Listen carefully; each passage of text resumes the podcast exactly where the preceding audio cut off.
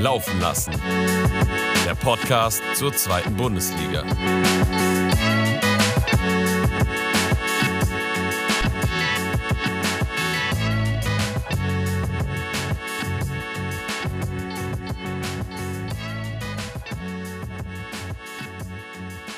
Einen wunderschönen guten Abend, liebe Zuhörerinnen und Zuhörer, liebe Freunde, liebe Fans vielleicht auch, liebe Herren, liebe Damen und liebe Fanatiker des schönsten Sports der Welt, Fußball. Ich freue mich, euch zu einer neuen Folge laufen lassen, begrüßen zu dürfen. Ähm, heute leider nicht in voller Anzahl. Dazu komme ich gleich. Erstmal möchte ich aber die Anwesenden begrüßen. Das wäre zum einen der Murat. Herzlich willkommen. Servus, meine Lieben. Ich freue mich wieder mit dabei zu sein. Schöne Grüße in die Runde. Vielen Dank. Und dann wäre das noch der Domi. Gute, schön, dass wir alle wieder eingeschaltet haben. Ja, ich freue mich auch, dass wir jetzt hier wieder beisammen sitzen. Ihr werdet es gemerkt haben. Ähm, der Arne ist nicht da, den konnte ich jetzt nicht begrüßen. Der Arne hat sich einen wohlverdienten Urlaub genommen. Der äh, ist auf Madeira. Ähm, wir waren ein bisschen schockiert darüber, bin ich ganz ehrlich. Aber dann haben wir nach langer Zeit, nach hin und her überlegen, gesagt: Arne, komm, nimm dir mal die Woche Zeit, mach mal deinen Urlaub, das passt schon. Und vor allem mit dem Hintergrund, dass er ähm, auf Madeira ist, ich denke, so viel darf ich sagen, haben wir es verkraften können, weil wir kennen den Arne ja jetzt schon länger, ist ein glühender Ronaldo-Fan, also sein persönlicher Sportgoat und dementsprechend. Ja, CR7, ähm, CR7, Junge, CR7. Ja, wie oft muss ich das schon von dem hören, kleiner Ronaldo-Fanboy. Aber nein, Arne, ich gönn's dir von Herzen, freut mich, dass du auf der Insel deines äh, Sport-Lieblingsstars bist und ja, ich hoffe, du hast da eine gute, gute Zeit. Liebe Grüße in die Ferne und ja, in, an dieser Stelle. Ähm, ja, aber bevor wir uns jetzt mit äh, Spielern beschäftigen, die nicht in den europäischen Top 5 Ligen vorhanden sind, äh, beschäftigen wir uns lieber mit der Lieblingsliga, die nicht in den europäischen Top 5 Ligen vorhanden ist. Weiter Weg, um zur zweiten Liga zu kommen, aber jetzt sind wir bei der zweiten Liga angekommen. Und dieses Wochenende mit einem Novum, und zwar haben wir es geschafft, gleich in zwei Stadien vertreten zu sein. Und da das eine Spiel an einem Freitag war und das ja ganz gut hier in, in den zeitlichen Rahmen passt, wie wir es eh durchgehen jede Woche, würde ich dann auch mit dem Freitagsspiel von Kaiserslautern starten. Und da war überraschenderweise unser, unser Freund der Lauterer Domi im Stadion. Domi, 2 zu 2 gegen Sandhausen. Bitte. Hm, super, tolles Ergebnis, super tolles, anschauliches Spiel. Also, was die Teams in der zweiten Liga zu suchen haben, frage ich mich wirklich Woche für Woche. äh, ja, also es war, war wirklich alles andere als, äh, als ein Fußballfest. Zudem äh, war es ein Tornado und äh, minus 17 Grad gefühlt. Also ja, war, war ein toller Freitag gewesen. Da, da, da hat man wirklich Spaß gehabt. Nee, also es war wirklich mal wieder eine, eine super tolle Vorstellung von Lautern, äh, die sich von Sandhausen den Schneid abkaufen lassen haben. Äh, ja, verrückt, verrücktes Spiel, verrückte, verrückte Sachen. Äh, mit dem Videoschiedsrichter mehrfach noch dazu. Also der war teilweise fünf Minuten an diesem Display gewesen, um Sachen zu überprüfen. Da habe ich mich gefragt, ob er äh, gute Zeiten, schlechte Zeiten schaut oder äh, Germany's Next Topmodel äh, hier die Entscheidung oder so. Der hat schon Abo, heftig. Also der muss Werbung gucken zwischendurch. Hat wirklich Werbung. sämtliche sämtlichen Spielfreude auch irgendwie dann nochmal zusätzlich genommen, wenn überhaupt Spielfreude an dem Tag da war. Ja, also du hast jetzt gerade schon richtig gesagt, den Schneid abkaufen lassen. Äh, 58% Zweikampfquote auf Seiten der Sandhausener. Äh, in Lautern auf dem Betzenberg.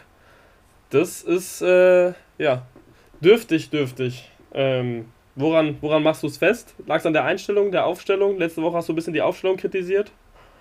Ja, ja gut, du musst halt auch bedenken, ähm, also Anfang, äh, Anfang der Woche hatte Schuster ja gesagt, dass, dass quasi ähm, dass zehn Spieler quasi krank gefehlt haben, beziehungsweise immer noch fehlen, dass dadurch kein richtiger ähm, Trainingsbetrieb ja, durchführbar war. Ähm, mhm im Endeffekt, ähm, ja, na, auf, nachdem ich die Aufstellung gesehen habe, also Muri war noch ein bisschen hyped gewesen, hat mich ein bisschen versucht hochzupushen, glaube ich, und gesagt, dass Lautern das, äh, das schon machen wird, aber ähm, ja, also du, du hast halt wieder gesehen, ähm, natürlich diesmal war es krankheitsbedingt, aber äh, ein Clement gefehlt, Opoko gefehlt, äh, das sind halt wirklich die Spieler, die, die gegen eine tiefstehende Sandhausener Mannschaft vielleicht mal Ideen haben und da was reißen können.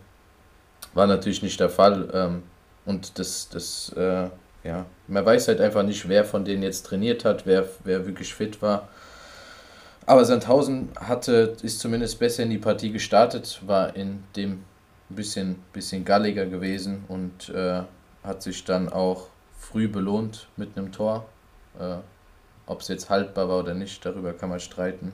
Mhm. Ja, da ging der Freitag gut los für mich. Guter Start in Freitag, du sagst es. Äh, Lautern dann im Spiel zurückgekommen, 2-1 in Führung gewesen zwischenzeitlich, beziehungsweise zwischenzeitlich knapp 10 Minuten vor Schluss. Ähm, ja, wie, wie hast du es wahrgenommen? Haben sie nach der Führung irgendwie mal Aufwind gehabt? Weil ich habe das Spiel jetzt nicht gesehen. Ging es da besser dann Ja. mit der Führung im Rücken oder? Also sie hat nicht lang gehalten. Das ist war das war ja, das wirklich Aufwind kann man nicht sagen, weil also es, es war jetzt keine wirkliche, ähm, ja, vielleicht vor dem 1-1 hatte Lauter mal eine Powerphase oder eine Drangphase gehabt, aber ansonsten äh, war das das ganze Spiel über nicht, ähm, nicht bissig genug und äh, ja, gut, das 2-1 für Lautern war dann im Endeffekt ein Elfmeter gewesen. Mhm. Äh, ja, weiß nicht, also wenn du dir gegen Sandhausen gar keine Chancen erspielen kannst, hast du es halt doch vielleicht im Endeffekt nicht verdient, äh, das Spiel zu gewinnen. Also Okay. wirklich, ich war, war keine schöne Partie gewesen. Ähm, also selbst als Lautern-Fan kann ich es mir nicht schön reden, äh, was die da gemacht haben. Ja. Und äh, ja, für Sandhausen hat in meinen Augen auf jeden Fall verdientermaßen da einen Punkt mitgenommen. Ja, und mit dem Punkt Auch sind sie immerhin auf Tabellenplatz gebracht 18 geklettert. Ich wollte gerade sagen, hat, hat wenig gebracht. Ähm, ja, für Lautern war der Punkt vielleicht besser. Was so ein bisschen in meinen Augen äh, ja, komisch ist, also vor der Saison hieß es immer die 40-Punkte-Grenze bei Lautern. Gefühlt äh, drucksen wir da jetzt seit fünf Spielen rum, als wäre das irgendwie so ein, so ein Fluch, den, der da nachhängt und ähm, den die jetzt momentan noch nicht überwinden konnten. Ja, noch ein Punkt vor St. Pauli. Und ich spiele nächste Woche gegen Sandhausen. In Sandhausen. Und Lautern in Darmstadt. Und Lautern in Darmstadt. Spannend. Ah ja. Findest du, wenn man jetzt die letzten Spiele gewonnen hätte und sagen wir mal so zwei, drei, vier Punkte hinter Heidenheim wäre jetzt, weil das wäre jetzt die Ausbeute gewesen, weil Heidenheim steht mit 47 Punkten auf Platz 3, Kaiserslautern mit 39 auf Platz 6. Wie viele Punkte habt ihr jetzt die letzten drei Wochen verspielt? Ich meine, es waren jetzt ähm, sieben, ne? Oder acht?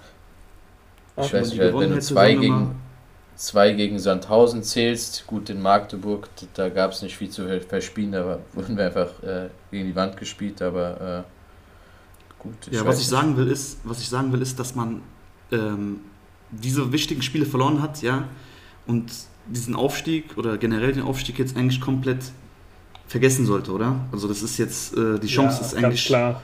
ganz klar weg jetzt, oder? Oder würdest Ja, du sagen, also- da lebt noch was?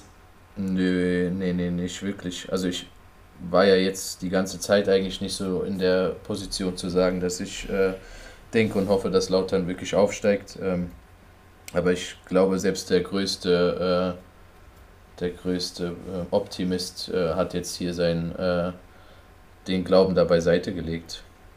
Mhm. Ja, aber es, es sind theoretisch nur acht Punkte.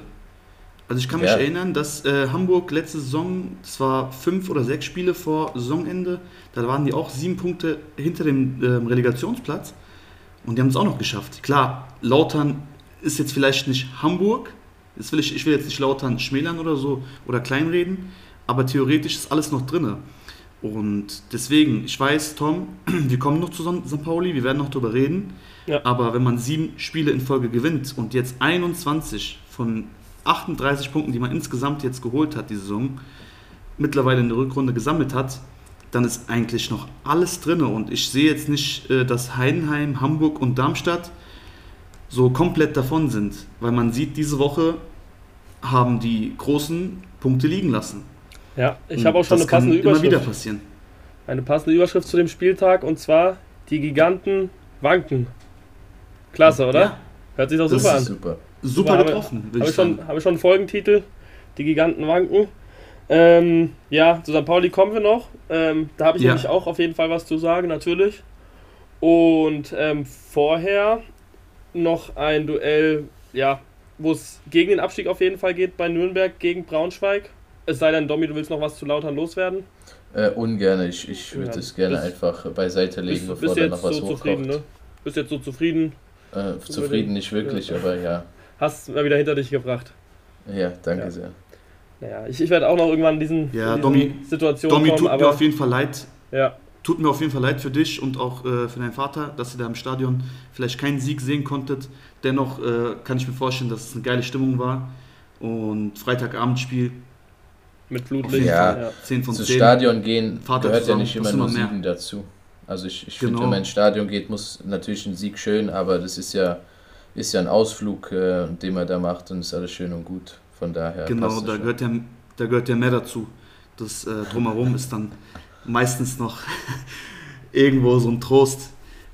Ja, war, da, war ja heute bei mir auch der Fall, aber dazu kommen wir noch. Also Nürnberg gegen Eintracht Braunschweig, würde ich Ja, sagen. Ausgangslage Damit war klar vor dem Spiel. Ausgangslage war klar vor dem Spiel. Sorry, dass ich ins Wort gefallen bin. Ähm, ja, hätte Braunschweig da was mitgenommen, hätten die da drei Punkte mitgenommen, wären sie vor Nürnberg gewesen.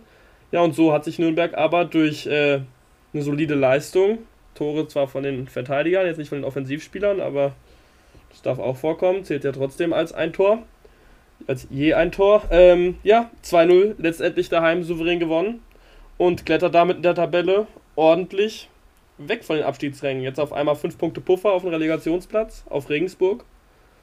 Für Nürnberg eigentlich, würde ich schon fast sagen, ähm, Sieger des Spieltags. Hacking-Effekt. Wenn ich so alle Teams betrachte, würde ich sagen, ist Nürnberg der Sieger des Spieltags. Der Hacking-Effekt. Definitiv, die haben ja. auch gut gespielt.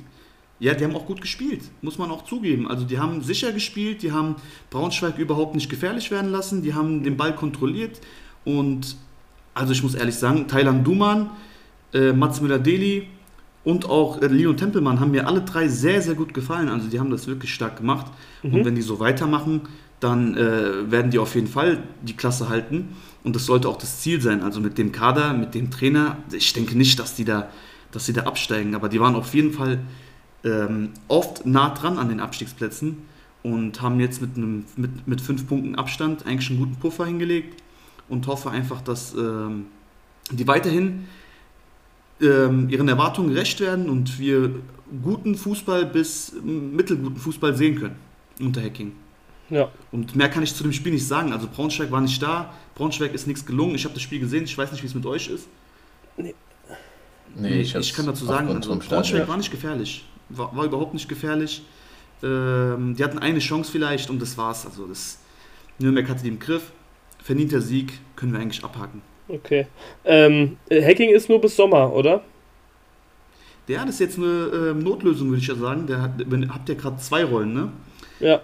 Dem, äh, mit der Rolle als Sportdirektor und äh, mit der Rolle als Interimstrainer momentan. Mal gucken, wer da im Sommer kommt. Ist auf jeden Fall spannend. Ja, was auf jeden Fall auch spannend ist, ist der Wechsel des Trainereffekts bei Arminia Bielefeld. Schlagen die mal ganz locker, flockig, trocken den Tabellenführer Darmstadt 3 zu 1 zu Hause.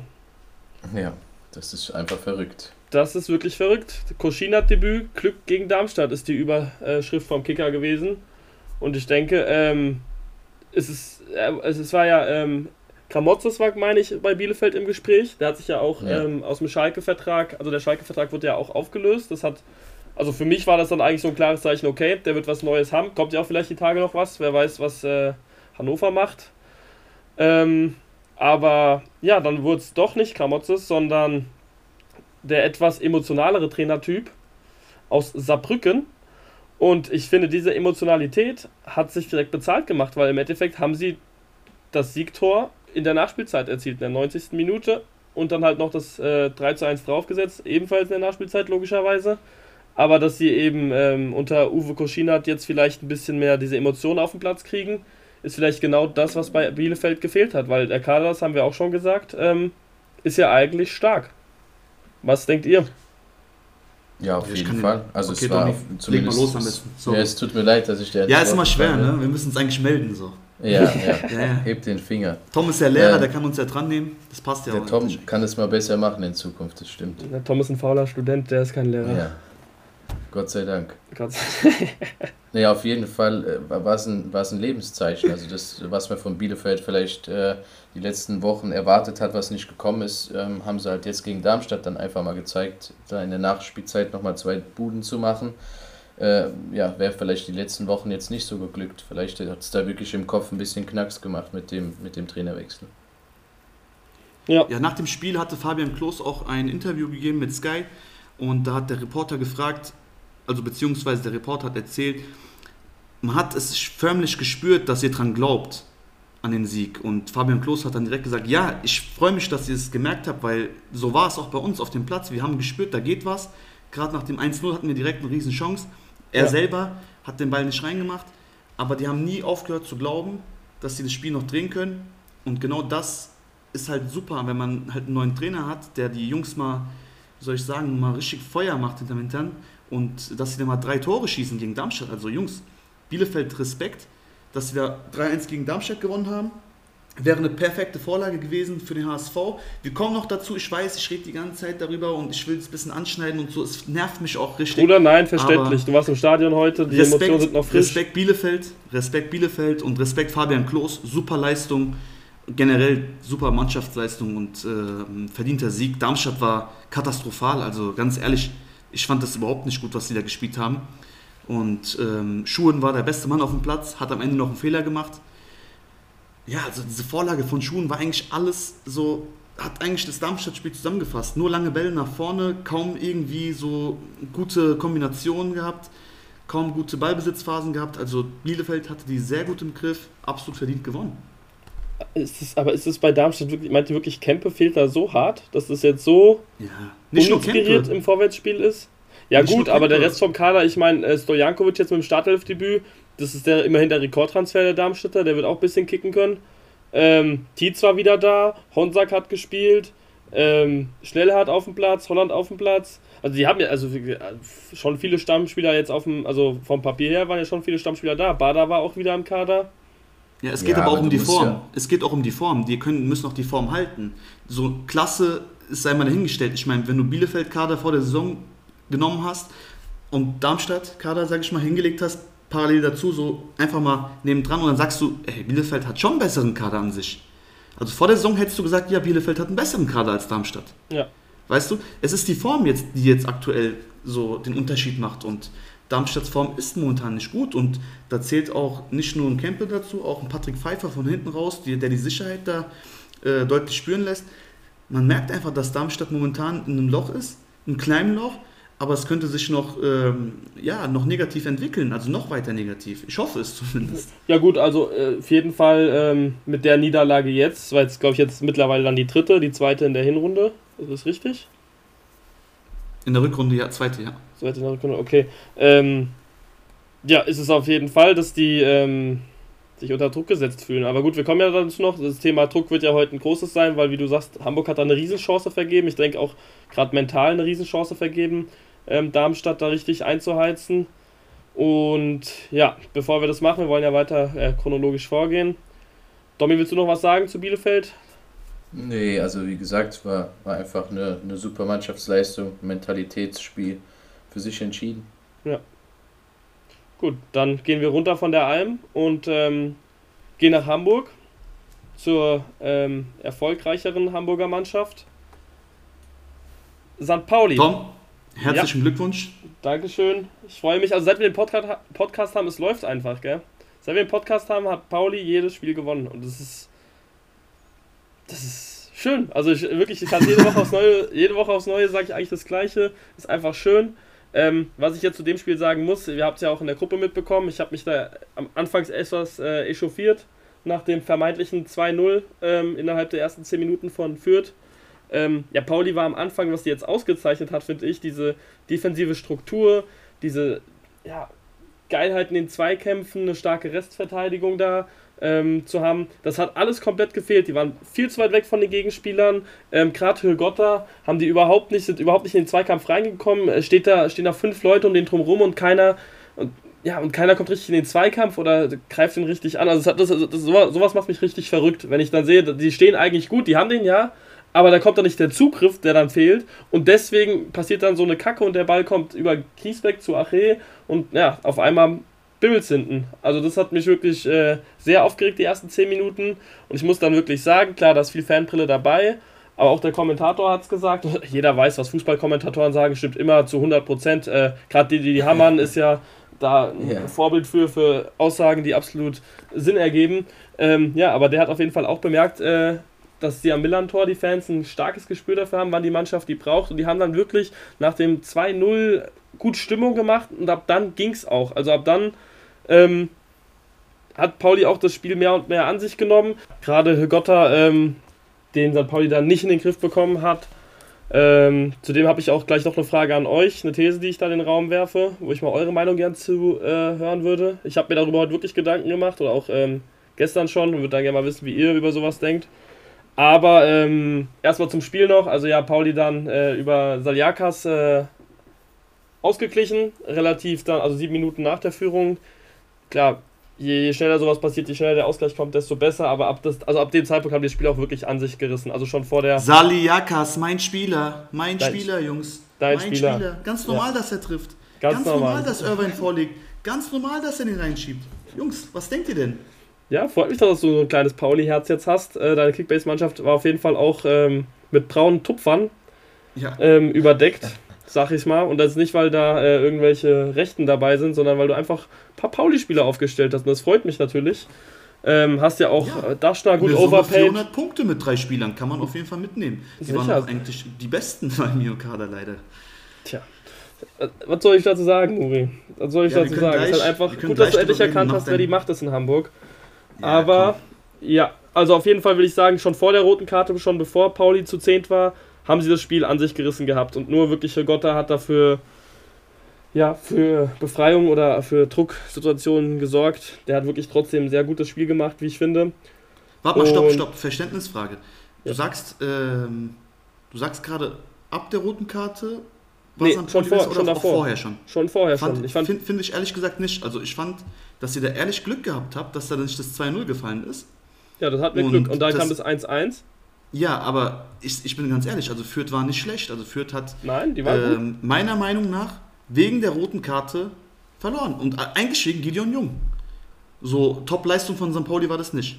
Nee, Top-Leistung auf keinen Fall, aber jetzt auch. Äh, und auch, nicht, auch keine und gute. Da, und darauf zu. Doch, wir haben gewonnen, das ist eine gute Leistung. Ja, Motivation äh, und Mentalitätssieg, aber im Endeffekt keine gute Leistung. So Spieler muss man auch gewinnen, das will ich sagen. Ist ja alles schön und gut, ja. aber es war keine gute Leistung, in meinen Augen. Ja. Mit elf Mann gegen zehn, war, das war keine gute Leistung. Gegen Hamburg waren die besser in Überzahl, also gegen HSV. Na gut, okay, man muss ja nicht immer einer Meinung sein. Ich fand, äh, Pauli hat ein ordentliches Spiel gemacht, auf jeden Fall. Und ähm, wieder, um den Faden wieder aufzunehmen, ich glaube aber wirklich, und das ist äh, der große Faktor, warum ich glaube, ich habe jetzt natürlich durch das Wochenende ein bisschen, also ich hatte davor null Hoffnung und habe gar nicht dran gedacht, dass Pauli aufsteigen könnte. Und so ein bisschen träumen soll man ja auch im Leben. Und ähm, ja, das hat ja ein bisschen Hoffnung gemacht jetzt mit äh, den Ergebnissen der Top 3 Mannschaften. Aber ich muss wirklich sagen, ich habe es mir nochmal angeguckt, die, die, der Lauf von Pauli, die sieben äh, Siege, es war immer mit einem Tor Abstand, außer gegen Hannover und ha, Hannover, ne? Also muss ich nichts zu sagen, die kann man auch mal 2-0 wegklatschen. Ähm, aber es ist auch jedes Mal jetzt gegen Fürth war es so, es hätte ganz anders laufen können. Gegen Rostock war es auf jeden Fall auch so, es hätte anders laufen können. Also es ist jetzt nicht so, dass die wirklich ähm, immer gewinnen, weil die klar die bessere Mannschaft sind. Das ist auch klar. Also es ist auch viel Spielglück, was man sich auch erkämpfen muss natürlich. Ähm, momentan auf Paulianer Seite. Aber ja, deswegen glaube ich, es wird auch nochmal eine Phase kommen, wo vielleicht das Glück nicht so vorhanden ist und dann deswegen auch Punkte dann eher mal liegen lässt. Also ich gehe jetzt ja. nicht davon aus, dass Pauli am Ende 17 von 17 hat nach der Rückrunde. Ähm, Geschichten noch aus dem Paulianergarten. Aus dem ja. genau. Also hättest du der Linie traurig bleiben sollen, Tom. Ich Hätte. glaube, das war dein Fehler. Jetzt gibt es in Sandhausen die erste Niederlage direkt ja, nächsten Spiel. Vielleicht, vielleicht hätte ich es nicht aussprechen sollen. Auge! Aber, das Auge! Ja, aber ich sag euch ehrlich, das Auge war bisher gut. Ähm, wir haben letzte Woche im Podcast ist auf jeden Fall gefallen, dass Bielefeld vielleicht über einen Trainerwechsel nachdenken sollte. Geschehen. Und ich habe. Direkt am nächsten Tag sogar. Ja, direkt am nächsten Tag sogar. Also Hätten wir nicht 14 Tage vorher danach hochgeladen, ne, den Podcast. Ja. Dann hätten die Leute uns auch geglaubt. Wahrscheinlich. Aber da wird noch eine andere Sache angekündigt. Im, Im Zuge von Championship war es, glaube ich, jetzt was Jan sein erstes ähm, Tor machen wird, hatte ich gesagt, dass ich es im Gefühl habe. Und wer hat das Siegtor gemacht? Jan. Bisher finde ich seine schlechteste Leistung ähm, für St. Pauli. Ähm, kaum Akzente gesetzt, finde ich kein gutes Spiel gehabt in der Offensive, wenig Antrieb gegeben, aber, und das ist das Wichtige, hat das Siegtor gemacht. Und damit, ähm, ja, bin ich dann doch zufrieden mit ihm. Nicht nur, weil er mir recht gegeben hat und ich hier wie ein Hellseher wirke, äh, sondern auch einfach, ja, weil er uns drei Punkte geholt hat. Und das war es auch eigentlich von mir zu dem Spiel. Ähm, über Jung könnt ihr gerne was sagen. Ich möchte nicht darüber etwas sagen. Ich sage, schönes Tor von Afolayan auf jeden Fall. Sehr ja. schön. Direktabnahme, schön reinge richtig geil reingehauen. Aber äh, was war denn das von Haddadi? Oder nicht von Haddadi unbedingt, von, von der vierten Abwehr. Die haben alle nur zugeguckt. Ja. Wie der Ball so runterkommt und Afolayan den Ball reinhaut. Also das war, das war nichts. Das war, nimm du, ich hab ihn sicher, war das. genau so, aber nichts Gutes. Ja, herzlichen Glückwunsch, Tom.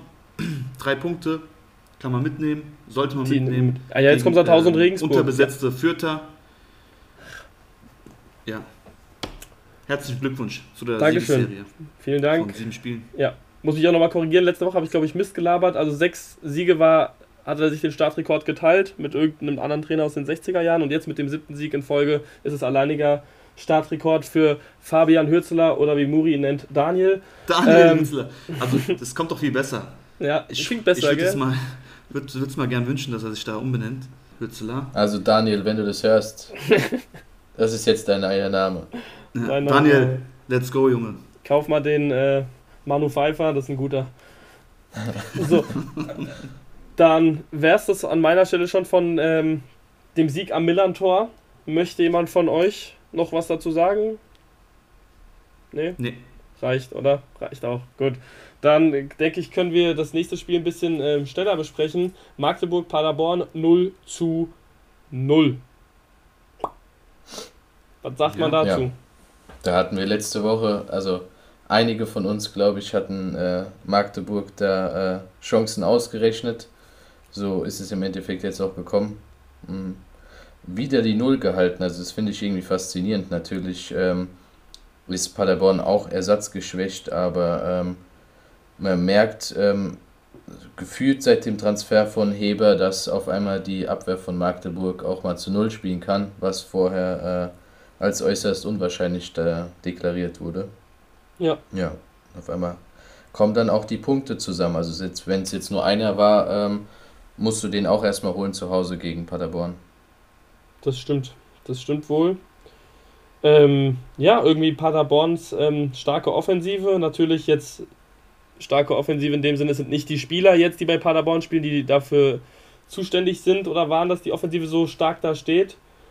Obwohl Platte mal wieder von Anfang an gespielt hat, ähm, der doch am Saisonanfang sich das ein oder andere Mal genetzt hat. Ähm, Nochmal an dieser Stelle Glückwunsch an Arne zu diesem Transfer ähm, bei Kickbase. ähm, ja, trotzdem, also jetzt kein Tor geschossen. Irgendwie, ja, ich weiß nicht, ist es jetzt, liegt es da nur daran, weil davor war es so, hatte ich das Gefühl, egal wer äh, spielt, ob es jetzt ein Platte ist, ob es ein Leipertz ist, egal wer da irgendwie reinkommt bei denen, ähm, dass das irgendwie so ein Gefüge ist, was passt, dass sie so ein Grundgerüst haben, was passt und die dann trotzdem jetzt mal unabhängig von dem Personal, ähm, ihre Punkte und Siege da holen. Und jetzt langsam hat sich das so ein bisschen gedreht. Also diese Selbstverständlichkeit ist bei diesen Teams, die oben drin sind, auf einmal weg. Und das ist auch so ein Grund dafür, warum ich ein bisschen Hoffnung habe. Auch wenn ich weiß, dass es absolut unrealistisch ist. Aber ja, im Endeffekt äh, Paderborn in, den letzten Monat, die letzten vier Spiele, nicht ein Spiel gehabt, wo die mehr als ein Tor geschossen haben. Dreimal eins und jetzt das erste Mal null. Also ist eher ein Abwärtstrend zu erkennen. Davor haben die noch viermal genetzt gegen Hannover, viermal gegen Paderborn. Ja, im Pokal ein gutes Spiel gemacht gegen Stuttgart, äh, unglücklich ausgeschieden. Irgendwie hakt es da ja auch. Und ich bin kein Fan davon zu sagen, es liegt jetzt nur daran, dass ähm, ja, Leipertz noch verletzt ist und noch fehlt und die Personaldecke halt ein bisschen langsam dünn wird, weil ich hatte die vorher als Team wahrgenommen, die ein stabiles Grundgerüst haben und dann kann man auch mal so eine Phase überbrücken. Wobei ich jetzt nicht schlecht reden will. Also es ist jetzt nicht so, dass die jetzt hier voll äh, die Krise haben. Aber es ist auf jeden Fall nicht mehr das Paderborn, was wir gerade aus der Hinrunde am Anfang kennen. Ich sag mal so, mit dem Aufstieg werden die auch nicht mehr so viel zu tun haben.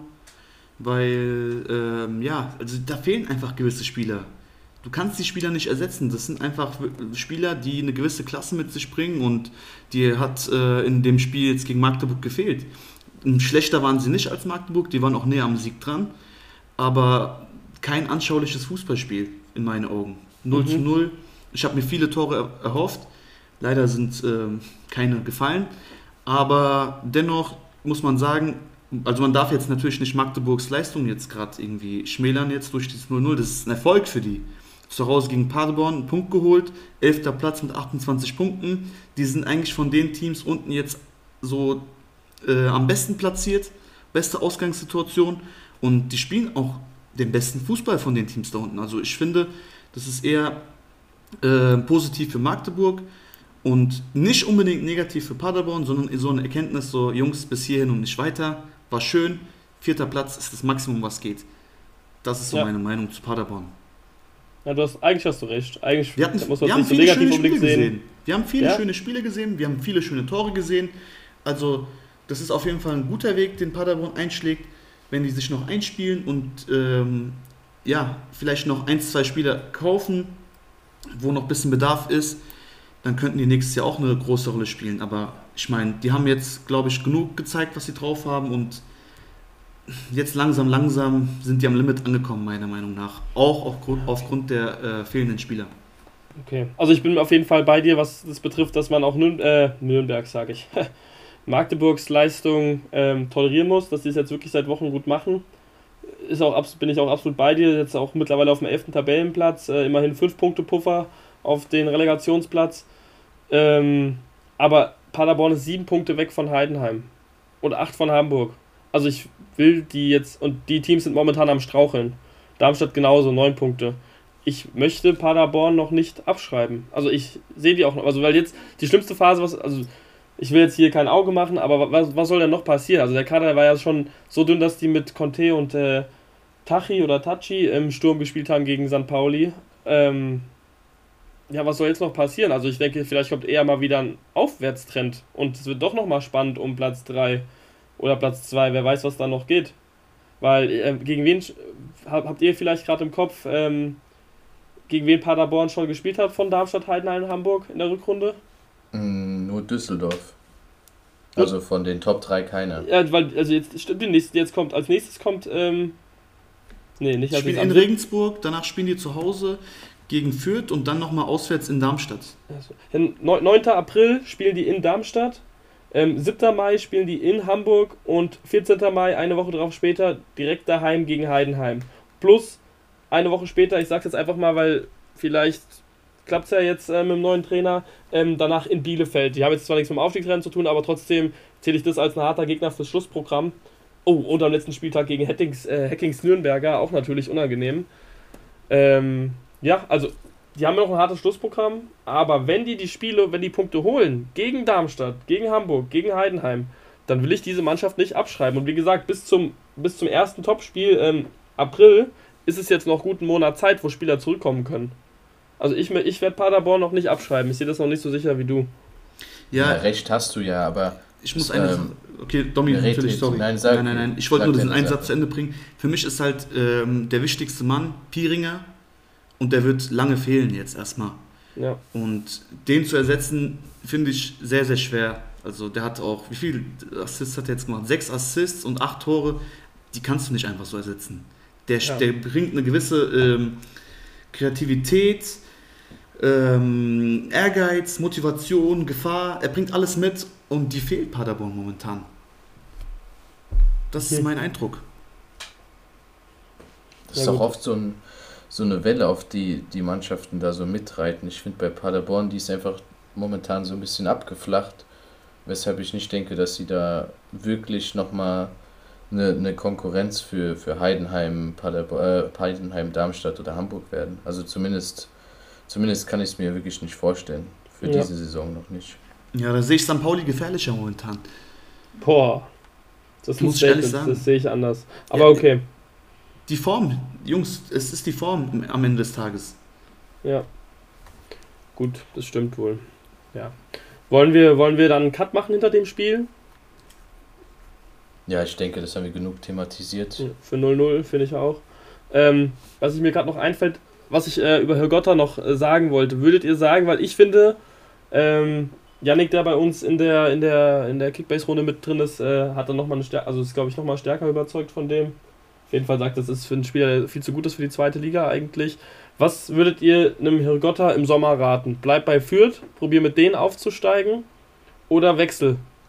Wechsel zu einem anderen Verein, der vielleicht, ähm, ja, sowas wie Augsburg oder Mainz 05, halt zu so einem kleineren Bundesliga-Verein oder halt zu einem Verein wie Paderborn beispielsweise, die jetzt schon dieses Jahr um Aufstieg mitspielen. Würdet ihr sagen, bleib oder geh? Das ist eine gute Frage, weil im Endeffekt hatte Herr Gotha schon seine Chance in der ersten Liga bei gewissen Mannschaften gehabt. Natürlich kann man sagen, er war vielleicht noch jünger gewesen, ja. aber ich glaube, er braucht so eine Mannschaft, bei der er auch irgendwie ein bisschen im Fokus steht, wie jetzt zum Beispiel führt und da sein seine Freiheiten hat und äh, irgendwie auch groß aufspielen kann. Also ich finde, er ist grundsätzlich ein extrem guter Zweitligaspieler, aber ob es bei Fürth jetzt wirklich ähm, mit Erfolg gekrönt wird, ist, sei dahingestellt. Ich bin da jetzt nicht so von überzeugt, dass Fürth nächstes Jahr durchstartet. Ja. Okay, Muri? Ja, ich gebe Domi absolut recht. Also ich muss ehrlich sagen, der hat es perfekt eigentlich auf den Punkt gebracht. Muss man nicht mehr viel sagen. Ja, krass, wir sind auf jeden Fall alle drei einer Meinung, weil ich hätte jetzt auch gesagt, der Gotter soll auf jeden Fall bei Fürth bleiben. Er ist jetzt 30 Jahre alt, ähm, ist perfekte Fußballalter und er könnte dann der Spieler sein, um den die was aufbauen. Also er könnte, wisst ihr, wie ich meine, wie Domi gesagt hat, er, er braucht ähm, vielleicht, dass das Team auch so ein bisschen auf seinen Schultern ist und jetzt darum noch was aufzubauen, dass er da der entscheidende Spieler ist, um den es dann halt geht und der dann halt noch passende Mitspieler bekommt ähm, würde ich dem auf jeden Fall auch raten, zumal er das Umfeld in äh, Fürth ja kennt, bei einem neuen Verein, wie er sich dann da einleben muss und sowas. Ähm, ja, wird anders laufen. Gut, ich wollte nur mal eure Meinung dazu wissen, wie es da ist, weil ich hatte erst im Kopf, als der Gedanke aufkam, so, warum ist er eigentlich bei Fürth, habe ich ein bisschen drüber nachgedacht und bin ich auch zu dem, zur Erkenntnis von Domi gekommen und äh, die du auch bestätigt hast, Muri, hat auch gesagt, bleib da.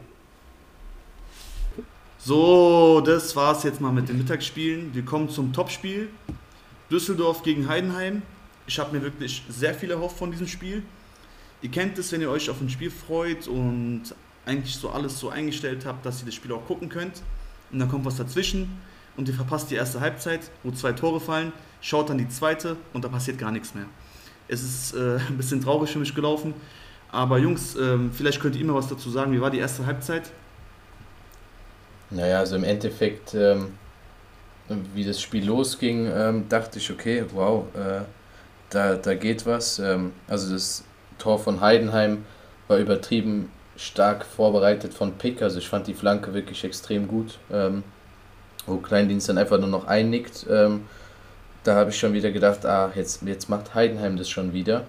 Aber ähm, ja, dann, dann hat Düsseldorf das quasi gekontert. Die Einzelaktion von Pick hat Karbovnik dann ähm, ja, wirklich alt aussehen lassen. Ähm, also das Tor geht in meinen Augen 90% auf seine Kappe, ähm, wie er krasse das rausgearbeitet hat. Ähm, ja, da dachte ich dann nach dem 1-1 schon, okay, super gut, ähm, aber äh, irgendwie war das, das in meinen Augen das ganze Spiel. Also danach ist äh, nicht mehr wirklich viel Nennenswertes passiert, ähm, keine wirklichen Torchancen. Ähm, wobei man sehen muss, ähm, wenn es 1-1 steht, du spielst zu Hause, also an Düsseldorf Stelle, ähm, muss man vielleicht halt dann nochmal mehr riskieren, wenn man äh, wirklich ambitioniert ist aufzusteigen. Heidenheim da gerade schon mal ähm, ja, in, der, äh, in der Zwickmühle hat, sage ich jetzt mal. Ähm, ja, aber es kam, kam nichts, auch nach der roten Karte von Heidenheim war es da nach wie vor ähm,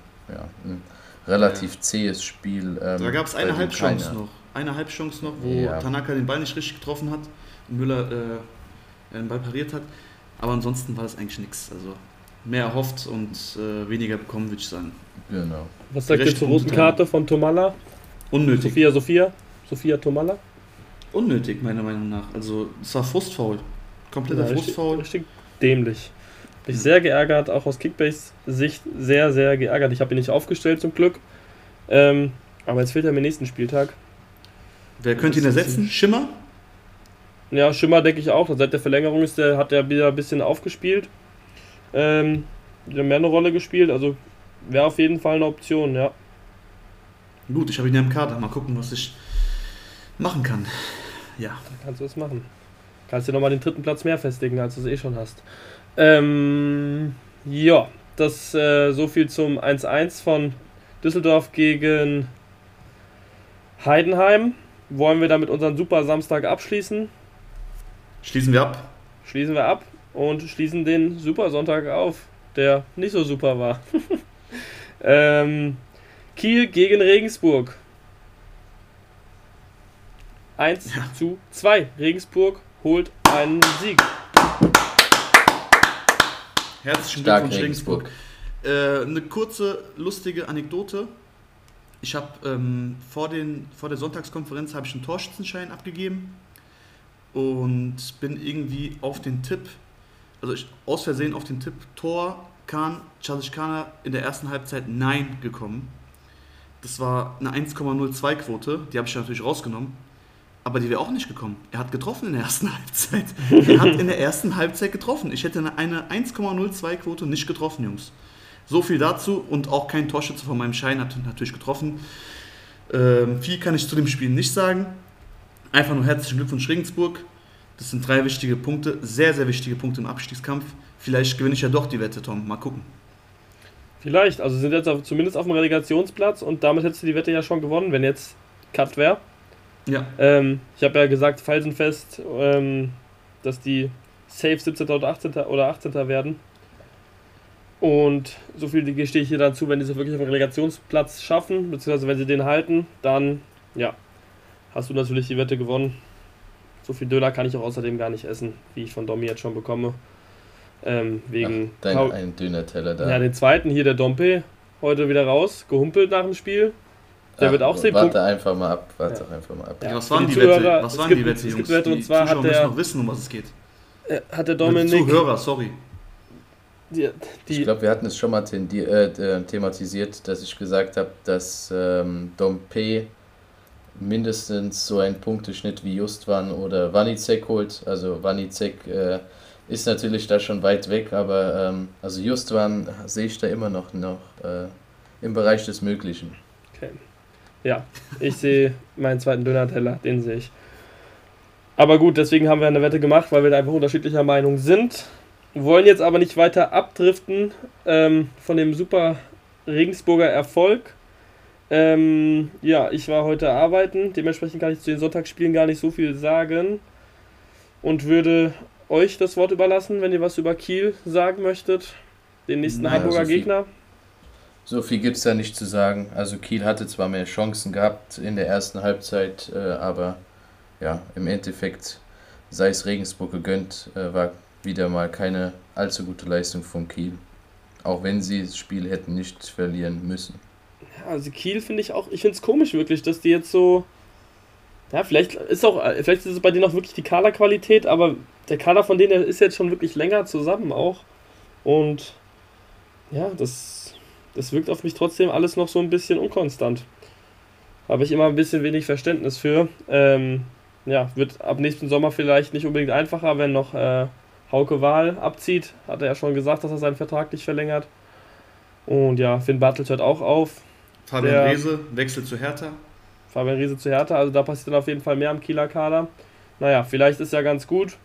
Ähm, möchte das Spiel jetzt aber auch nicht in die Länge ziehen, weil, ja, weil einfach, möchte ich einfach nicht. Müsst ihr jetzt so akzeptieren. Oder ihr sagt noch was? Es tut uns leid, liebe Kiel-Fans, es tut uns leid, liebe Regensburg-Fans, aber so viel können wir nicht sagen. Herzlichen Glückwunsch, Regensburg. Äh, und ja, Kiel muss gucken, wo sie bleiben, würde ich sagen. Weiter geht's mit Hannover Ring, äh, Rostock. Unentschieden. Spiel habe ich nicht gesehen, weil ich im Stadion war, wie schon hundertmal erwähnt. Hat einer von euch das Spiel gucken können? Ich sehe, Zieler ähm, hatte die beste Wertung auf dem Platz. Anscheinend hat er viel aufs Tor bekommen. Hannover Ja, wieder, ja, mit keiner guten Rostock Leistung anscheinend. Rostock war ein bisschen, bisschen drückender, hatte mehr Chancen gehabt. Also da hast, warst du gut mit deinem Zieler im Tor, äh, der hat schön gehalten. Ähm, ich glaube, Bayer hat zwei Tore geschossen, die aberkannt worden sind. Also da hätte Hannover durchaus auch, äh, durchaus auch eventuell ähm, besser wegkommen können. Aber ähm, ja, im Endeffekt wartet Hannover nach wie vor auf den ersten Sieg in 2023. Also Das ja. zieht sich in die Länge und Leitl ist nach wie vor äh, da auf einem ganz äh, wackeligen Stuhl, denke ich mal. Werden wir den Sieg noch erleben unter Leitl? Boah, das ist eine gute Frage. Ähm, also ich, ich, ich bin halt, ich bin kein großer Fan davon. Ähm, wir machen, also es gehört beim Fußball zwar dazu, dass man über äh, Trainerentlassung und sowas redet, aber es ist wirklich, ich, auch wenn ich das dann hier im Podcast sage, es ist nicht so, dass ich immer sage, der Trainer ist zwingend schuld. Ähm, es könnte im Fall Leitl und Hannover auch einfach so sein, dass er es einfach ähm, nicht gebacken bekommt, ähm, die Mannschaft oder die Mannschaft, das ist vielleicht einfach nicht harmoniert. Ja. Es, muss nicht mal um ihn gehen. Vielleicht harmoniert es einfach nicht zwischen Trainer und Mannschaft. Vielleicht verstehen die die Spielidee nicht so, ähm, können es nicht so umsetzen, haben vielleicht nicht so einen emotionalen Draht zu dem. Ich weiß es nicht. Ich habe mich jetzt nicht so sehr mit äh, der Teamchemie in Hannover auseinandergesetzt. Aber auch dann, dann machst du weniger Meter, wenn da jemand draußen ist für den. Also das, das kann ich. Ich bin kein Profifußballer, ich bin nur Kreisliga-Kicker, aber ähm, ich laufe auf jeden Fall für einen Trainer, der mir was bedeutet, äh, eher, wenn der mich anfeuert, als über einen, den ich, äh, als für einen, den ich nicht so leiden kann. Und ich denke, das ist einfach zwischenmenschliche Dinge, die ähm, auch im Profifußball eine Rolle spielen können. Und vielleicht passt es dann einfach nicht zwischen Hannover und Leitl. Und um auf deine Frage zurückzukommen, Muri, sollte Leitl noch ähm, eine Chance bekommen die nächsten Wochen, sage ich ja, weil die nächsten Spiele ähm, auswärts in Braunschweig, Derby meine ich, Braunschweig-Hannover? Ist es so ein, ich habe irgendwas mit der Kopf, ja, dass ja, es Derby ja, ist. Auf jeden Fall, ja. auf jeden Fall. Und äh, Hannover-Sandhausen, dann Hannover daheim. Ähm, ja, am 1. April äh, könnte ich auch, und das ist jetzt kein April-Joke, könnte ich mir auch einen Hannover-Sieg ähm, daheim vorstellen. Und danach äh, spielen sie am 8. April in Hamburg, da sind, ist Hannover natürlich klarer Favorit. Ähm, ja, da könnte, also spätestens dann kommt der Sieg. Und ja, wenn Leitl dann noch da ist, dann schätze ich, dass wir das eventuell noch sehen könnten. Domi, was sagst du? Ähm, ich denke, dass die nächste Woche entscheidet. Also irgendwie ähm, so, so ein Derby ähm, kann für eine Mannschaft da immer noch mal ein bisschen ähm, ja, entscheiden, sage ich jetzt mal. Vielleicht kommt da wirklich noch mal eine gute Leistung von Hannover. Vielleicht kommt aber auch die Reaktion von Braunschweig auf das äh, Spiel in Nürnberg und ähm, ja, wird sich weisen. Also ich glaube nicht, dass Leitl jetzt noch viel Kredit hat, um da, äh, um da noch einige Spiele auf der Bank zu sitzen, ohne mal einen Sieg zu holen. Du sagst es, also ich sage auch, das wird jetzt auf jeden Fall von dem Derby abhängen, was mit seiner Zukunft passiert. Verlieren die, fliegt Leitl, gewinnen die, bleibt er. Bei dem Unentschieden kann alles passieren. Deswegen ähm, bin ich da sehr gespannt, was auf uns zukommt. Habt ihr ansonsten noch was zu sagen zu dem Spiel, zu Hannover oder zu Rostock? Wenn Hannover nee. nicht an Leitl festhalten möchte und das absehbar ist, würde ich den Formderby schon rausschmeißen. Okay. Das habe ja. ich dazu doch sagen. Aber ansonsten äh, denke ich, können wir zu dem zweiten Stadionspiel, an dem wir, also ne, schlechter Einstieg, können wir zum zweiten Spiel kommen, an dem einer von uns im Stadion war. Und das ist dann Karlsruhe gegen Hamburg. Jetzt haben wir natürlich für unsere treuen Zuhörer ein kleines äh, Leckerli. Und zwar hat sich der Arme natürlich nicht nehmen lassen, ähm, doch noch ein paar Worte zu dem Spiel zu verlieren. Und ja, Muri, spiel doch mal ab, was der Arne zu dem Spiel zu sagen hat. Ja, erstmal liebe Grüße an Arne. Ich hoffe, du hast Spaß in Madeira. Und wir hören uns jetzt mal deine Audio an. Hast es eigentlich sehr, sehr gut beschrieben und waren auch sehr emotionale Worte, würde ich sagen. Ich lass mal laufen ehrlich, ich sitze gerade am Meer beim Sonnenuntergang.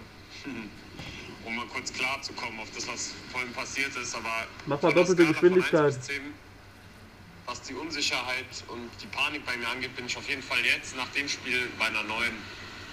So, das ist definitiv ein Spiel, wo man wieder was gut machen kann auf den Rest der, der Aufstiegskandidaten. Und verpasst es aber sowas von desaströs und lässt sich einfach komplett auseinanderspielen weil du wieder von hinten aufbauen willst, du es natürlich nicht hinbekommst, komplette Unsicherheiten Defensivverbund hast, also wirklich von links bis rechts. Ich nehme mal Katterbach raus, der musste ja früh ausgewechselt werden, aber sonst war die gesamte Viererkette wirklich eine Offenbarung. Das Mittelfeld wirkt ideenlos, Reis war wieder überhaupt nicht da, wo er eigentlich sein könnte. Benesch, ja, auch zu Recht ausgewechselt worden, der hat überhaupt keine Akzente setzen können. Und auch die Einwechselspieler haben überhaupt nichts zu dem Spiel beigetragen. Montero hat es eine Zeit lang gut gemacht, dann holt er sich noch die rote Karte ab, dieser Idiot. Der fehlt dann nächste Woche, genauso wie Walter nächste Woche fehlt. Spielen wir zu Hause gegen Kiel, wer sagt, dass wir da nicht auch Punkte liegen lassen können? Wenn schon Lauf fehlt, Junge, wer soll denn die Viererkette besetzen? Also ich sehe wirklich, ich sehe dunkelrot momentan, was Hamburg angeht, weil ich wirklich ja, gewarnt bin vor dem, was jetzt noch kommen wird. Jedes Mal wirklich sind die Rückrunden einfach nur zum Kotzen und sie kriegen es einfach nicht hin. Und Walter hält vor allem immerhin immer noch an seinem scheiß System fest und ist einfach unflexibel. Auch an solchen Tagen. Das ja, ich würde mal sagen, wir beenden das Ganze hier. Ja. Arne war sehr aufgebracht.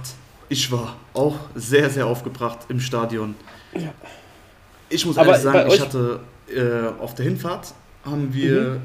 also ich war zusammen mit meiner Verlobten und dem Vater meiner Verlobten äh, im Stadion heute. Und wir hatten alle drei ein schlechtes Gefühl. Aber wir hatten jetzt kein Gefühl, oder wir hatten es jetzt nicht kommen sehen, dass wir dieses Spiel verlieren. Ich habe eher mit einem Unentschieden gerechnet, als mit einer Niederlage. Und ja, was soll ich sagen? Also, wie hat Karlsruhe da losgelegt? Mikkel Kaufmann hat gemacht, was er wollte. Haier und Muheim hat er komplett schlafen geschickt. Also, die beiden ähm, waren komplett neben sich heute und waren auch mit Abstand die beiden schlechtesten auf dem Platz. Wenn, es überhaupt, wenn man überhaupt einen auswählen kann, wer da am schlechtesten war. Also, wenn ich jemanden auswählen könnte, dann war das Muheim. Aber zurück zu dem, was ich sagen wollte. Mikkel Kaufmann hat uns wirklich komplett auseinandergenommen und äh, zwei Tore sehr, sehr schön vorbereitet. Zudem das erste Tor von Paul Nebel war auch äh, ja, ein Traumtor. Ich habe den Ball, ich habe echt, echt gedacht, dass der Ball nicht drin ist. Ich habe erst gecheckt, dass der Ball drin ist, als die Leute ausgerastet sind. Und ja, ähm, ja was soll ich sagen? Das 2-0 schlecht verteidigt einfach, wie die da rumstehen beide. Haier und Muheim stehen sich beide im Weg. Mikkel Kaufmann macht es ganz clever und legt den Ball schön in die Mitte. Jensen haut den rein, kannst nichts machen. Das dritte Tor, absolute Vollkatastrophe von Muheim. Also es war eine Halbzeit zum Vergessen. Wir hatten Glück gehabt, dass das Spiel wirklich nicht bis dahin schon 5 oder 6-0 schon stand. Und äh, somit ergab sich dann auch eine kleine Hoffnung noch bei uns. Und in der Halbzeitpause ähm, hat der Vater von meiner Verlobten etwas ganz Schönes gesagt, muss ich ehrlich sagen. Der meint, es ist egal, ob wir jetzt 3-0 verlieren, ob wir 10-0 verlieren, nur der HSV, wir sind hier im Stadion, wir sollten es genießen und alles. Und er hat nochmal Motivation reingebracht. Wir haben, also wir haben alle noch dran geglaubt, die Leute auch drumherum, die haben ihm zugehört und irgendwie haben wir alle so eine Hoffnung so entwickeln lassen. Und nachdem die in der zweiten Halbzeit rausgekommen sind auf den Platz, kam ja auch direkt relativ zeitnah das 3 zu 1.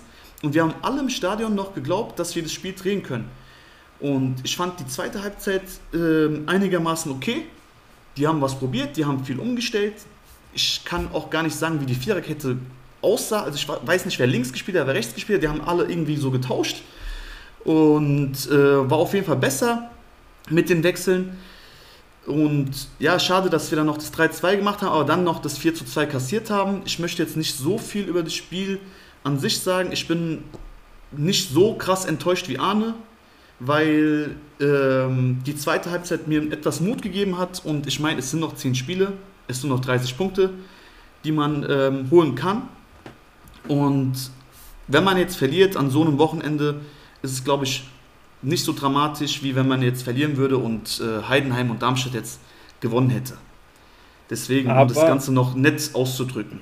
Ja, na, natürlich, also ich möchte dazu noch sagen, ähm, erstmal generell zu den Diskussionen von dir und Arne, ich krieg die ja, äh, oder wir kriegen die ja mit, Domi und ich, wenn es dann um den HSV geht. Ähm, ist aber auch generell so, nehme ich das wahr, dass Arne da eher mehr der äh, pessimistische Part, pessimistischere Part ist, so, und du der optimistischere, was wahrscheinlich auch dem geschuldet ist, dass Arne mit dem HSV das jetzt schon über ja, eine ganze Dekade schon mitmacht. Die sind ja jetzt auch nicht ähm, aus dem Nichts aus der Bundesliga abgestiegen damals, das hat ja auch schon drei, vier Jahre Vorgeschichte. Ähm, ja, das kann ich auf jeden Fall dann verstehen, dass da halt so auch verschiedene Ansichten zustande kommen. Wo ich aber auf jeden Fall ähm, Arne beipflichten muss und sollte der HSV aufsteigen, ähm, werde ich auch auf jeden Fall tippen, ist, dass, äh, dass Tim Walter die erste Trainerentlassung in der ersten Liga wird, weil mir hat das jetzt schon letzte Woche gereicht, als wir in Hamburg waren und wir haben da ja auch mit den Leuten, mit den anderen Fans geredet. Ähm, der eine meinte auch, zwei zwei Wechsel muss es geben, wenn Hamburg in die Bundesliga geht. Einer davon war eben Tim Walter. Und ich habe auch das Gefühl, ähm, oder kann überhaupt nicht nachvollziehen, wie man mit einer Viererkette, die noch nie so zusammengespielt hat, ähm, Katterbach jetzt das erste Mal, also jetzt langsam sich in die Mannschaft gespielt, erst, also auch noch nicht so lang dabei. Ähm, ja, wie man mit so einer Viererkette, die eben noch nicht zusammengespielt hat, David ohne Schonlau ähm, auch deutlich schwächer. Trotzdem versucht dann, ähm, ja, wie Arne auch schon der Audio gesagt hat, so seinen, seinen Stil durchzuziehen. Also schön und gut, wir sind der HSV und äh, wir haben den besten Kader und äh, wir, wir, die anderen Teams müssen sich an unser Spiel anpassen und nicht andersrum. Ist ja alles schön und gut, aber es funktioniert halt nicht. So mit einer neu äh, formatierten Viererkette kannst du nicht direkt dieses Spiel durchziehen und vor allem dann auch nicht erst ähm, so spät reagieren. Also da, da, kannst du schon viel früher reagieren. Die haben die Pause war äh, Halbzeitstand war 3-0. Also was, was, hat der gewartet? Es hat nicht den Anschein gemacht, dass es da ja irgendwie besser wird. Da, also ja, Katterbach dazu noch verletzt raus. Also, wie gesagt, ich sehe da ähm, eine Mitschuld bei Tim Walter. Definitiv. Da definitiv. muss ich wirklich den Trainer zu diesmal in die Pflicht nehmen, heute. nicht die Mannschaft. Viel zu spät gewechselt, sorry. Ja. Also viel zu spät gewechselt. Die Wechsel hätte auch früher vornehmen können. So hätten die vielleicht äh, nicht drei Tore innerhalb von 15 Minuten kassiert gefühlt, ja. Ähm, ich muss auch Arne recht geben. Ich verstehe auch Arne komplett. Also äh, so pessimistisch, wie er an die ganze Sache rangeht, ähm, ist auf jeden Fall gerechtfertigt. Dennoch, Tim Walter ist ein Mensch, der komplett zu HSV passt. Und ich glaube, er wird auch sehr geliebt im Team und die sehen ihn als, ein bisschen als Vater und sowas. Und dennoch, es reicht nicht, wenn, guck mal, es ist wie wenn du mit deinem Vater Mathe lernst, ja? Da kommt nichts mehr rum. Da kommt nichts mehr rum. Da musst du auch früher oder später äh, zum Nagelverlehrer gehen, um das Ganze zu verstehen. Ja. Und vielleicht wird es ähm, ja, bald auch an der Zeit sein, dass Tim Walter fliegt, aber nicht diese Saison. Nicht diese Saison. Die werden es durchziehen und ich sage auch, die werden auch mit ihm zusammen aufsteigen. Für die Bundesliga würde ich mir auch einen neuen Trainer wünschen, aber wir wissen es ja nicht. Also er, er, muss ja in der zweiten Liga irgendwo ähm, dominant auftreten und dominant spielen lassen und auch das Spiel machen. Aber in der Bundesliga müssten die auf jeden Fall taktisch noch mal ein bisschen flexibler sein. Und ich weiß nicht, ich habe vom Walter halt nur eine Taktik im Kopf und das ist immer dasselbe. Es ist wirklich immer dasselbe und spätestens heute hätte man merken müssen, dass die komplett anders an die Sache rangehen müssten und so späte Wechsel bringen dann auch nichts. Also klar, 3-2 haben die es noch geschafft, aber vielleicht hätten die früher schon irgendwie so, wie soll ich sagen, keine Ahnung, das Spiel ein bisschen drehen können und für sich entscheiden können, weil da war was drin und ich meine, Karlsruhe ist jetzt nicht die krasseste Mannschaft. Die haben jetzt einen guten Lauf, die haben jetzt fünf Spiele in Folge gewonnen. Dennoch, da war viel mehr drin und das ist einfach enttäuschend für die ganzen Fans, die da mitgereist sind, die nicht eine Minute äh, aufgegeben haben, daran zu glauben. Die haben die Mannschaft bis ans äh, Limit gepusht und unterstützt. Muss man auch mal ein Lob aussprechen. Ist halt einfach traurig, ja. Dass er auch noch Rot bekommen hat und sowas. Er ist selber frustriert. Er ist selber frustriert ja. und ähm, er leidet mit dem HSV und die Leute haben alle geklatscht, als er da an den HSV-Fans vorbeigelaufen ist. Die haben alle geklatscht, die haben alle gefeiert und die leben den auch alle. Aber ja, wie ich gesagt habe, Mathe lernen und äh, ja. Ja. ja, wie gesagt, ist überhaupt nichts gegen den. Ich finde es super, wenn da die Emotionalität zwischen Verein und Trainer stimmt, auf jeden Fall. Aber ich, wie gesagt, in de, nur in diesem Fall kann ich nicht verstehen, dass man unbedingt, also gerade in diesem Fall, dass man unbedingt sein Spiel durchdrücken will, auch wenn es jetzt vom Kader her überhaupt nicht gegeben ist. Überhaupt nicht. Also Muheim, Haya, David, Katterbach hätte man jetzt nicht unbedingt krampfhaft weiter und weiter und weiter auf wir machen von hinten, äh, bauen wir das Spiel auf, machen müssen. Hätte man nicht machen können, hätte man taktisch einfach flexibler sein sollen, aber das ist ja auch schon das, was Arne gesagt hat, was ja, ich weiß nicht, im Podcast aber hat das, glaube ich, auch nicht so oft gesagt, aber gerade wenn wir privat auch über Fußball reden, ist es ja ganz oft äh, Arnes Argument. Und da muss ich sagen, äh, dieses Mal habe ich es ähm, ja, wirklich sehr, noch stärker nachvollziehen so, äh, können als sonst. Ja, kann ich nur ja, recht geben. Aber eine Sache, natürlich, ähm, also ihr wisst, dass ich grundsätzlich Walter ähm, sehr oft kritisiert habe bisher. Aber bei, bei diesen Fehlern, die da heute gemacht worden sind, also seid ihr wirklich der Meinung, das ist jetzt wirklich nur auf ein System zurückzuführen oder dass der, dass der Spielaufbau so gemacht werden soll? Also, ich, also sorry Jungs, aber die Fehler, die machst du in der Kreisliga. Also das, das ist, das ist doch unglaublich und da, ich, ich bin der Meinung, dass für diese Dinge, die da in der ersten Halbzeit passiert sind, nicht zwangsläufig äh, Walter dieser Schuh angezogen werden kann. Also dass er nur ein System grundsätzlich spielt, ja, aber was, was das für haarsträubende Dinger waren, sorry, aber da, also, da kann Walter auch im Endeffekt nichts mehr für. Der hat die Formelsammlung hingelegt und da könnt ihr es einfach ablesen. Das, äh, da, das bringt auch, ähm, da bringt der beste Trainer auch nichts. Ja, da gebe ich dir recht, da gebe ich dir recht. Okay, beim 1-0 muss er jetzt nicht direkt die ganze Abwehr auswechseln. Beim 2-0 würde ich sagen, ja, okay, kann auch noch passieren. Beim 3-0, selbst dann, ja, okay, aber da sind noch mehrere Chancen hin und her. Also die hätten noch 4-0, 5-0, 6-0 machen können. Ja, ja. Spätestens Klar. dann muss er doch irgendwas wechseln. Der ist so stur, das ist das Problem. Der ist sehr, sehr stur in seinem System und ähm, gesteht sich selber nicht ein, dass er vielleicht mal einen falschen Matchplan hatte für das Spiel. Weil Karlsruhe hat wirklich alles perfekt umgesetzt. Die haben alles perfekt umgesetzt und die Schwächen von HSV komplett analysiert und ähm, den HSV einfach komplett an die Wand gespielt in der ersten Halbzeit. Das kann doch nicht sein. Aber meint ihr, es war vielleicht ein bisschen, ein bisschen Druck, dadurch, dass ähm, ja, Darmstadt komplett gepatzt hat, Heidenheim äh, auch federn lassen hat, dass quasi Hamburg jetzt in dieser Situation war, seit langem mal wieder Tabellenführer zu werden, dass es vielleicht auch in den Köpfen der Spieler einfach verankert war, so ein bisschen Muffensausen. Könnte sein, definitiv. Warum nicht? Weil ja, so oft äh, waren die jetzt nicht Erster die Saison. Und wahrscheinlich haben die dann halt auch Muffensausen gehabt. Aber doch, keine Ahnung, dennoch, die müssen noch mehr machen. Also Jungs, ich war wirklich so enttäuscht, aber ich, ich, ja, ich möchte noch ganz sagen, kurz. Ja, Tom, bitte, sorry. Jetzt habe ich, ja, hättest du den Satz hättest du ruhig noch zu Ende sagen können. Ähm, aber ich wollte noch was zu Domi sagen, was er gesagt hat. Ähm, und zwar, klar, ich, ich verstehe das schon. Ähm, er gibt eine Formelsammlung mit und das machen, die machen Fehler, haben Fehler gemacht, die Profis nicht machen sollten oder können. Aber ähm, er hält ja an dem System fest. Also du kannst auch, äh, auch wenn es manchmal, wenn es auch jetzt oft genug die Saison geklappt hat, Hauptaufgabe ist es erstmal, die Punkte zu holen. Das ist die Hauptaufgabe an einem Spieltag. Hol die Punkte oder ja, und dann nicht zu reagieren, sondern es noch weiterlaufen zu lassen, bis vielleicht das 3-0 dann fällt, das 4-0 eventuell noch fällt und, und so weiter.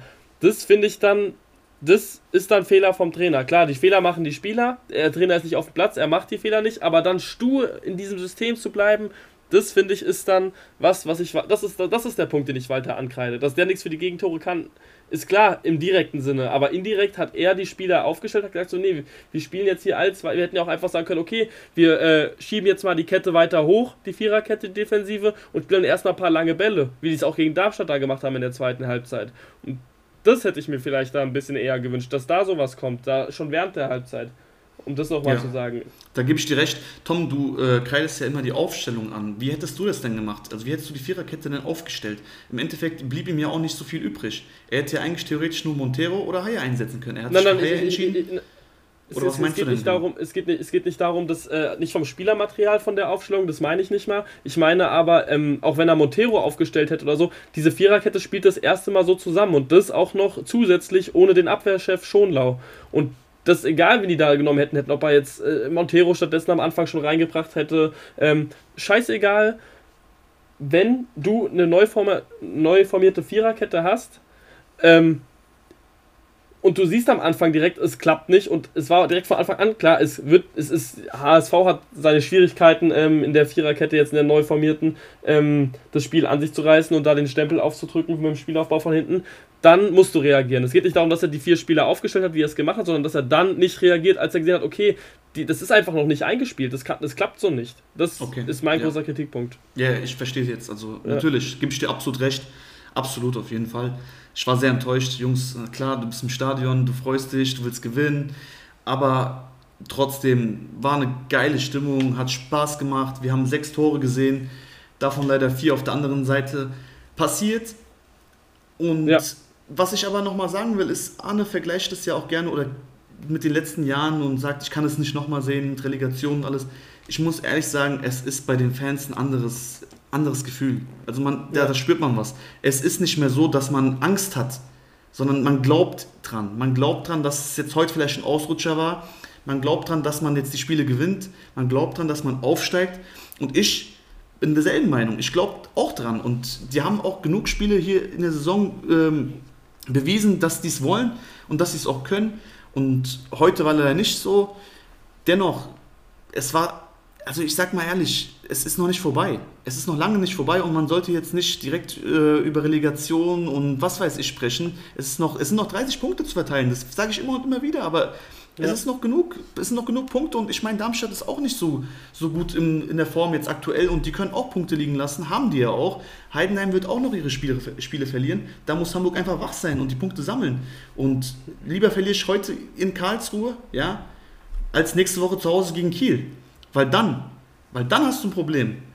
Und ja. das, ist das, äh, das ist das Ganze, was, was äh, das dann das Fass auch zum Überlaufen lassen bringen kann. Ja, das stimmt, da gebe ich dir recht.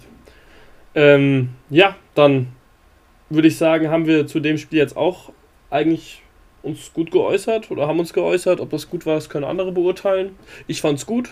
Äh, mündlich alle hier eine 2 plus. Ne? Ja, ähm, wenn ich schon hier in der Lehrerrolle sein soll. Und dann ähm, ja, möchte ich noch sagen, als kleinen Ausblick für die nächsten Spieltage, dass ich es richtig gut finde, dass äh, Darmstadt, Heidenheim und Hamburg, die drei äh, Protagonisten jetzt der zweiten Liga, zumindest für die nächsten Wochen, ähm, alle immer gleich getaktet, ähm, an einem Spieltag alle daheim spielen, am nächsten wieder alle auswärts. Dann wieder alle daheim, dann wieder alle auswärts. Also ich finde, das ist noch, noch mal ein geilerer direkter Vergleich, ähm, so allein als Fußballfan. Und ähm, ja, damit geht es ja auch nächste Woche los. Heidenheim empfängt äh, den HSV-Schlachter Karlsruhe. Ähm, Hamburg empfängt Kiel, Nordduell und Lautern fährt, also Lautern nicht, Kaiserslautern fährt nach Darmstadt. Wollt ihr was zu den Spielen sagen, Domi? In Darmstadt? Ich will noch kurz was zu, ja. noch einen Satz zu äh, Hamburg gegen Karlsruhe oder Karlsruhe gegen Hamburg. Ja. Ähm, erstmal Gratulation, Karlsruhe ähm, Klassenerhalt ist jetzt geschafft, denke ich mal. Herzlichen Glückwunsch. Auch herzlichen Glückwunsch ähm, für, die, für, das, für den Auswärtssieg. Weil ich sage euch ganz ehrlich, ich habe nur die Hamburger gehört. Die HSV-Fans haben da so eine Stimmung gemacht. Und ja. das muss ich jetzt einfach mal sagen. Also, das war wie ein Auswärtsspiel für äh, Karlsruhe. Und deswegen muss ich da nochmal extra Lob aussprechen. Herzlichen Glückwunsch zum Auswärtssieg und herzlichen Glückwunsch zum Klassenerhalt. Ja. Da wird geschossen. Halb geschossen wird er schon, aber auch ein bisschen Nettigkeit dabei. Von daher würde ich sagen, egalisiert sich das. Und Domi kann uns etwas über ja, die Roten Teufel sagen, die nach Darmstadt fahren. Ja, also ich weiß ehrlich gesagt selbst nicht, wie ich das Spiel einschätzen soll. Ähm, ob es jetzt gut ist, dass Darmstadt vielleicht nicht in Form ist oder ähm, ob Darmstadt dann halt erst recht punkten will. Ähm, also ich gehe davon aus, dass äh, dass da was drin ist. Ähm, also Lautern hat sich jetzt die letzten Wochen nicht von der besten Seite präsentiert. Ich hoffe und denke, dass ähm, sich das nächste Woche ändern wird in Darmstadt. Ähm, und ich hoffe, dass wir die nächsten zwei Wochen den lieben Hamburgern da äh, Schützenhilfe leisten. Also jetzt in Darmstadt und die Woche darauf zu Hause gegen Heidenheim. Also vielleicht äh, hoffe ich, äh, dass, dass Hamburg da, ähm, ja, dass wir Hamburg zum, zur Spitze verhelfen. Ja, wenn Hamburg das nicht selbst schafft. Muri? Hamburg wird schafft schaffen. Hamburg das? Hamburg wird schaffen. Ich meine, ähm, wie gesagt, du kannst Spiele verlieren, aber zu Hause gegen Kiel musst du da sein und äh, ein Zeichen setzen. Ich hoffe auch irgendwie, dass Schonlau wieder zurückkommt, weil das ist wirklich ähm, ja, maßgeblich. Ja, ist, denke ich auch, ist entscheidend, ähm, dass da der Abwehrchef wieder in die ähm, Viererkette zurückkehrt, schnellstmöglich. Ähm, ja, ich sag noch schnell was zu Sandhausen St. Pauli. Ähm, trotz des, der guten Leistung, die Sandhausen wohl gebracht hat auf dem, auf dem ähm, Betzenberg, möchte ich jetzt, und ich erwarte, ist jetzt nicht so, dass ich wirklich sage, ich erwarte jetzt von Pauli Siege, bla bla bla, aber ich möchte wirklich jetzt ähm, ja, gegen Sandhausen mindestens einen Punkt mitnehmen. Das wäre mir schon wichtig, weil ich denke, ähm, da ja, ist kadertechnisch auf jeden Fall doch eine größere, ein größerer Abstand als zu anderen Teams in der zweiten Liga und dementsprechend hoffe ich, dass äh, der Daniel äh, die Kiezkicker gut einstellt gegen Sandhausen und da was zu holen ist. Ähm, wir haben jetzt diese Folge gar kein Kickbase mit reingenommen, großartig. Ähm, können wir auch für heute dabei belassen, oder? Wie seht ihr das? Haben jetzt 22 Uhr an einem Sonntagabend. Ja, Neue geht wieder früh raus. Ähm, ist nicht erwähnenswert, dass du Erster bist. Ja, den ja, Spieltag habe also ich Stand jetzt geholt, aber ich noch mal Ganz ehrlich, das war doch Handspiel von, vom Gondorf. Ganz klare Handspiel, hätte nicht zählen sollen, dann wären äh, Domi und ich da oben gewesen. weil ich glaube, Domi kriegt auch noch ein paar Punkte abgezogen vom äh, lieben da Herrn auch Tomiak. Dann wäre ich da irgendwo auf dem ersten Platz. Aber mal gucken, ja, vielleicht ähm, werden dann noch die Punkte aktualisiert und wir werden da einen neuen Tabellenführer sehen. Aber nichtsdestotrotz, Also- Tom, vorerst herzlichen Glückwunsch auch Ja, zum alles gut. Glückwunsch. Äh, ja, es ist also vielen Dank, aber erstmal abwarten, was dabei rauskommt. Die Punkte, die schwanken ja, schwanken ja schon sehr hart da teilweise und ähm, ja, Spieltagssiege sind schön, aber mir ist wichtig, wirklich jedes Mal wieder Land auf Ahne gut zu machen. Jetzt sind es, glaube ich, noch 200, 300 Punkte auf den. Und ja, wenn der keine Spieltage mehr hat, wo er so richtig ausrastet, wobei ich nächsten Spieltag wirklich äh, Angst habe, was Kleindienst wieder macht daheim, ähm, ja, dann sieht es doch ganz gut aus und ich kann da optimistisch in die heiße Saisonphase gehen. Ja, 200, 300 Punkte, was, was ist denn das schon? Also ein Spiel Gar- von Wanizek, würde ich sagen. Ein Spiel von Wanizek, richtig. Ein Oder Spiel ein, krasses Spiel ne? von, oder ein krasses Spiel von Justwan, wie ich es am Anfang der Saison gesagt habe, als du da mal vorne warst. Ja, ähm, hat ja. Spaß gemacht. Dankeschön auf jeden Fall. Also Auf jeden Fall. Wirklich, war eine coole Runde heute. Ohne Ahne dieses Mal. Nächste Woche ist er wieder dabei, dann sind wir wieder vollzählig. Und Sehr schön. ja. Ja. Was wollt ihr noch abschließend sagen? Wollt ihr jemanden grüßen? Nix. Ich grüße, ich grüße Lenny und äh, Tara, meine Geschwister. Die haben jetzt letzte Folge das erste Mal reingehört und waren äh, jetzt thematisch nicht abgeholt unbedingt, aber denen hat es trotzdem gut gefallen und bin ich dankbar, dass äh, die da Support geben. Und dann möchte ich natürlich noch den Arne grüßen. Ähm, ja, Ronaldo wird nicht auf der Insel sein, schätze ich mal aktuell. Der ist ja momentan äh, in Saudi-Arabien am Zocken. Aber du hast ja schon ein Bild gemacht vor der schönen Ronaldo-Büste äh, vorm Flughafen. Und dann hoffe ich, dass du auch noch äh, als stolzer Ronaldo-Fanboy noch ein Foto da neben dem machen kannst. Und schicke liebe Grüße und einen Kuss nach äh, Madeira. Und verabschiede mich. Immer laufen lassen. Und jetzt dürft ihr. Ja, ich grüße äh, Tim Walter. Ich hoffe, du nimmst es uns nicht zu böse, was wir da gesagt haben. Und ja, also du bist, bleibst Papa Walter und wir hoffen einfach, dass du jetzt den Spieß umdrehst, Kiel demolierst und dass wir nächste Woche euphorisch den Podcast aufnehmen können.